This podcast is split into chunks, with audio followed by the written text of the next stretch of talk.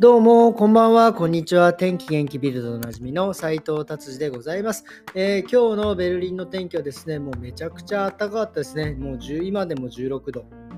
もう日中19度ぐらいまで行ってましたね。はい。では、早速、ビルド行ってみたいと思います。えー、いきなり、やっぱり天気の記事ですね。えー、今週末、ドイツはですね、ドイツはとか世界的にか、え、ハロウィンですね。で、ハロウィンの天気がですね、非常にいい。ドイツではですね、最大25度。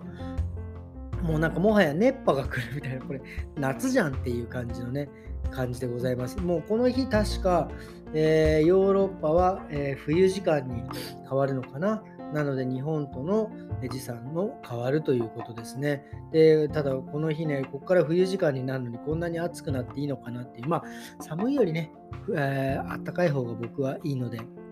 まあ、こんなこと言ったらね、えー、あの活動家の人たちに怒られちゃいますが、えー、僕は大丈夫でございます。はい、えー、ではですね、次の記事いってみます。次ですね、2023年からですね、ドイツの車のルールがちょっと変わるっていうことです。でもこれ本当かどうかちょっと多分ね、定かじゃないので、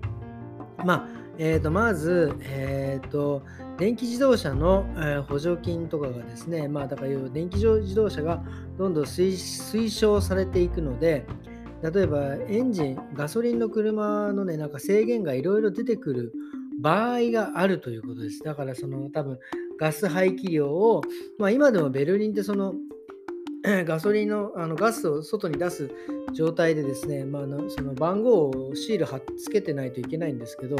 多分その、えー、が厳しくなるのかな。ちょっと多分そういう感じです。まあ、あと、えー、マスクが必要になるとかね。まあ、ちょっとこの辺は定かじゃないですが、まあ、23年には、だもう来年ですよね。まあ、多分はっきり変わったら多分もっとね、えー、お知らせできるようになるんじゃないかなっていう感じでございます。えー、次ですね、次はですね、ベルリン僕、あのー、本当にね、もうベルリン来て15年とかですが、本当にね、いろんなところでですね、ベルリン市内で、えー、映画とかドラマのね、撮影があってですね、この間の日曜日、ベルリンのですね、えカールマクサレーっていうところがあるんですけど、そこにですね、人工雪をバババッと降らしてですね、えー、そこでなんか僕これ全く見てないんですが、えっ、ー、と、ハンガーゲームっていうんですか？よくわかんない。イカゲームではないですね。ハンガーゲームっていう、えー、アメリカの映画なのかな？ドラマなのかな？なんかそれの撮影がね、あってなんかすごい盛り上がってたというような、えー、記事でございます。僕これ見てないので、ね、ちょっと見てみたいなと思います。ただね、なんか本当ベルリンってね、もう至る所でね、あのいろいろ撮影やっててですね、えー、もはや何の撮影かももうよくわからないし、あのそして何よりあの俳優さんをよく知らないっていうね、本当にすいません。なのでね、えー、結構ベルリンとか歩いてると、結構ね、ドイツ人の有名な俳優さんとかいるらしいんですけど、もうね、僕あのさっぱりわからないんで、もうちょっとガン無視しちゃってる状態でございます。はい、では早速今日はビルドは、あすいません、ビルドこんな感じで終わりにしたいと思います。えー、今日はですね、すいません、失礼しました。いやヘアカラーのですね、えっ、ー、と、えー、て言うんですか、濡れて、ちょっとマニアックですけど、濡れてる状態か、えー、乾いてる状態で、どっちが色が入りやすいかっていうのをね、少しだけ話して、ちょっとそこを膨らませたいと思います。えっ、ー、とですね、まあ基本的には、多分そんなに濡れてる状態で塗ったりとか乾いてる状態ではそんなに薬剤のですね反応は変わらないはずなんです。なのでまあ、多少もし変わるとしたら、ウェットの状態、つまり、えちょっと濡れてる状態で塗るとですね、まあ、薬剤が少し、えー、ま薄まって色味が入らないぐらい、でも多分すごい人間の目ではわからないぐらいな感じでございます。えー、で、あと濡れてるとま塗りやすいという感じですかね。で、まあ、ドライで塗る場合はですね、まあ、あの、えー、水で薄まらないので、まあ、色味とかね、がしっかりちょっと定着してくれるっていうような感じです。なので、そんなにね、あのドライで塗ろうがウェットで塗ろうがそんなに違いはないということです。まあどっちかっていうと自分の施術例えばカットからね、えー、した方がいいのかそれとも、えー、先にカラーをした方がいいのか例えばカットからするんだったらもちろんシャンプーしますからね。例えばすごい髪の毛いっぱい切る場合だったら先カットが先ですからシャンプーして、えー、カットしてカラーっていう感じだし、まあ、例えばあとは、え、リタッチ根元のだけ塗る場合だったらまあ先に塗ってでシャンプーしてカットっていうような感じだからそういう自分の施術のですね順番によってまあ枯れても問題ないっていうような、えー、認識で僕は言います。そしてですね、ここから僕は何が言いたいかというとですね、今日実はですね、あの、まあ、えー、ヘナ、お客様でヘナ、ね、やってらっしゃる方がいてですね、これ僕もね、あの本当にね、もう本当にあれ、もう勉強不足で申し訳ないんですけど、前々回か前回ぐらいにお客様に、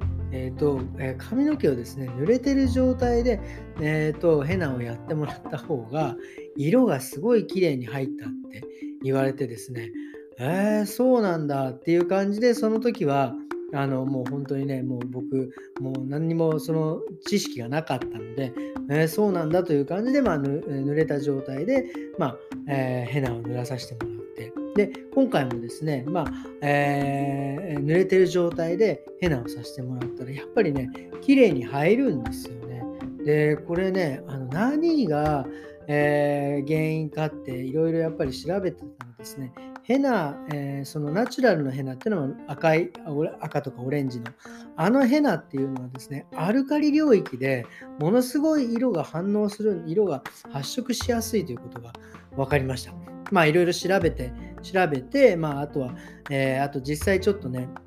あの実験なんかも自分でしてみたりとかして、で、ヘナと、あとよくあの色をですね、ちょっと暗めにするというので、インディゴ、ちょっと青っぽい色を使うんですけど、そのインドインディゴもやっぱり葉っぱの一つなんですけど、その葉っぱも、そのインディゴに関しては、酸性領域で色が発色するっていうのが分かりました。なので、えー、今回はいわゆる赤だけのヘナを使ったので、えー、濡らしてですね、髪の毛、えーと、水で洗うとですね、まあ、ドイツの水はね、pH で言うと7.7から8ぐらい、まあ、アルカリに近いので、そのアルカリの状態で塗ってあげる方が、確かに色がね、発色するのはもうね、あの、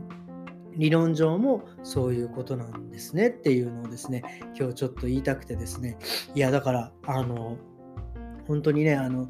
なんかいろいろお客様からね、なんか教わることが本当に多いなということをね、えー、今、えー、改めてですね、えー感じておるわけでございます。本当にありがとうございました。なのでですね、ヘナを塗る場合はですね、あの結構ヘナだとね、えー、ご自身でやる方も多いんだと思うんですよね、根元だけ。で、はね、やっぱりね、ドライの状態にも一回髪の毛ね、水でめんどくさいですけど、濡らした方が絶対発色がいいです。で、インディゴを、まあちょっとマニアックですけど、使う場合は、